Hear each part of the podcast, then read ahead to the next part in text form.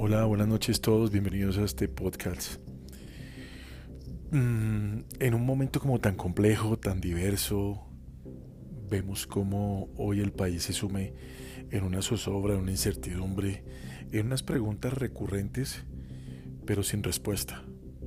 E independientemente de quién tire la piedra, independientemente si el muerto es de un lado o del otro, creo que aquí gana Colombia o pierde Colombia.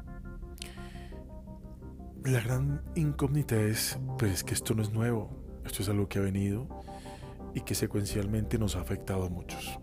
Pero les tengo la solución. La solución son las elecciones. Se ven unas votaciones y estoy casi seguro, casi seguro, que el voto en blanco arrasará.